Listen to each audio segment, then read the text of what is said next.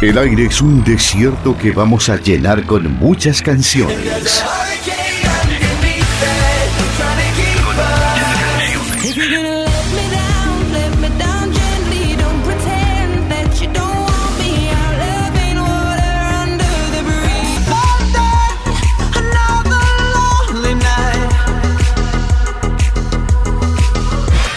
Noticias en pocas líneas.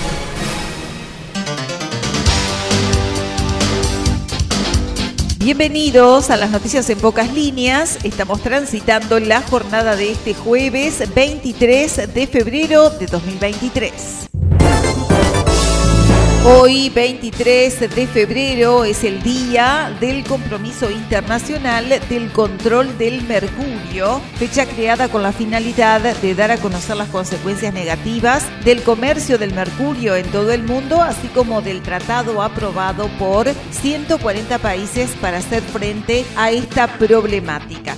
Mercurio es un elemento químico natural que se encuentra depositado en la roca de la corteza terrestre y que ha sido utilizado para la fabricación de muchos elementos útiles para la humanidad. Se utiliza para la fabricación de bombillas, termómetros, termostatos, amalgamas en empastes dentales, interruptores automáticos y otras aplicaciones.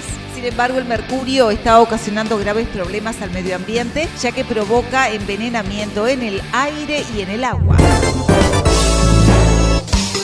Noticias departamentales.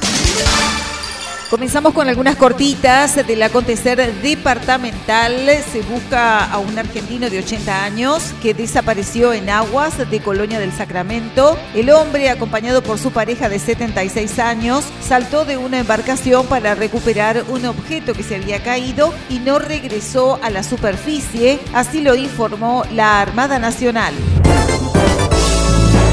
Cine gratuito en Plaza 33 Orientales, en Nueva Palmira, en la jornada de hoy, en Plaza 33, desde la hora 21, se procederá a emitir la película Benedetti, 60 años con luz. Es libre para todo público, llevar silla, auspicia Intendencia de Colonia, Porto Seguro y Efecto Cine, apoya Municipio de Nueva Palmira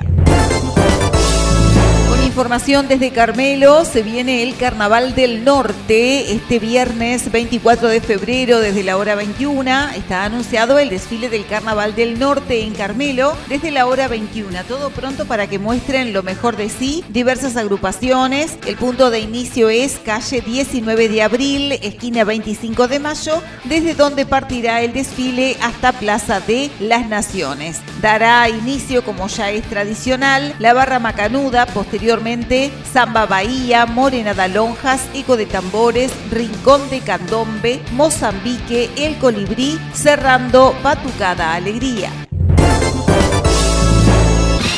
Información nacional.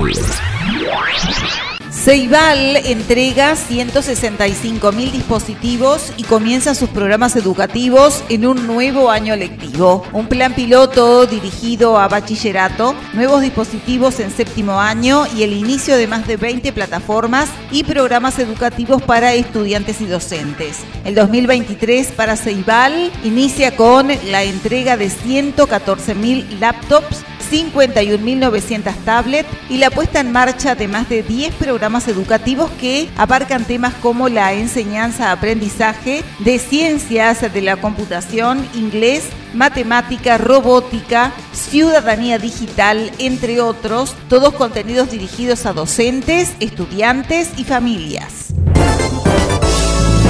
Represa de Salto Grande genera entre un 8 y un 10% del promedio habitual de energía eléctrica. El delegado uruguayo ante la Comisión Técnica Mixta de Salto Grande, Daniel Arcieri, afirmó que esperan que la situación comience a normalizarse en el mes de abril. Señaló que la preocupación es preservar el agua, pero que el litoral está lejos de alcanzar una situación de escasez hídrica en el suministro a la población. El delegado apuntó que indudablemente para el país es un costo porque lleva a AUTE a tener que importar energía de Brasil y Argentina.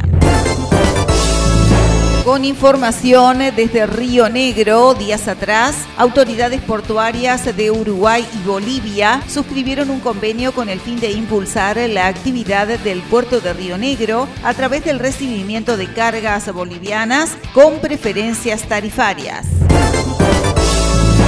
Con información desde Maldonado, la presidenta del Centro de Hoteles de Punta del Este, Analía Suárez, dijo que es muy bueno el movimiento turístico en esta semana de carnaval y aseguró que febrero registró una ocupación en el entorno del 70 y 78%.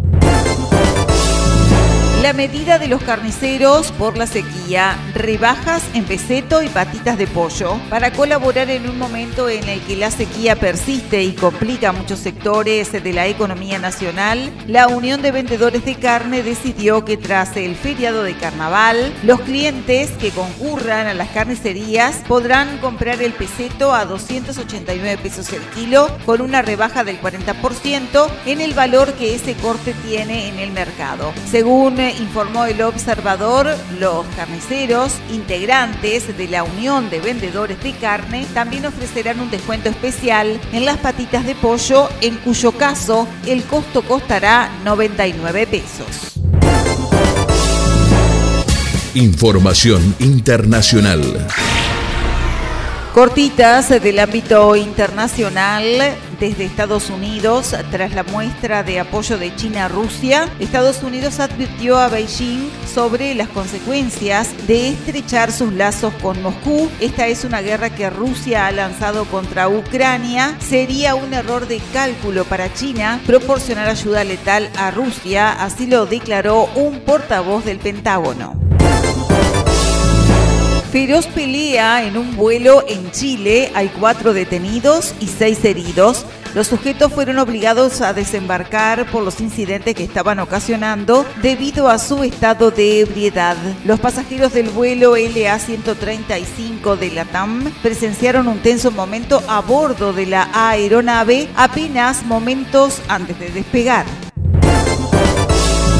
Baja el número de ecuatorianos que fueron detenidos intentando ingresar ilegalmente a Estados Unidos. Hubo un importante descenso en enero de este año con respecto a diciembre del 2022. En enero de este año, 9.113 migrantes ecuatorianos fueron detenidos en alguna de las fronteras estadounidenses por parte de agentes de la patrulla fronteriza por tratar de ingresar ilegalmente a los Estados Unidos.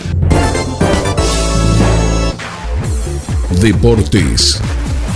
Y en deportes hablamos del campeonato apertura del fútbol uruguayo. Hubo cambios en la cuarta fecha que irá entre el sábado 25 y el lunes 27. Peñarol visitará Defensor Sporting el sábado 25 a la hora 20 y Nacional recibirá en el Gran Parque Central a Racing el domingo 27. La mesa ejecutiva de la Asociación Uruguaya de Fútbol comunicó los cambios que sufrió la cuarta fecha del torneo de apertura, que se desdoblará entre el sábado 25 y el lunes 27 de febrero. La jornada iniciará con tres partidos el sábado. River Plate Cerro jugarán a las 9.45 en el Zaroldi. Fénix Cerro Largo en el Capurro a la hora 17. El día se cerrará con el choque entre Defensor Sporting y Peñarol en el Francini a la hora 20.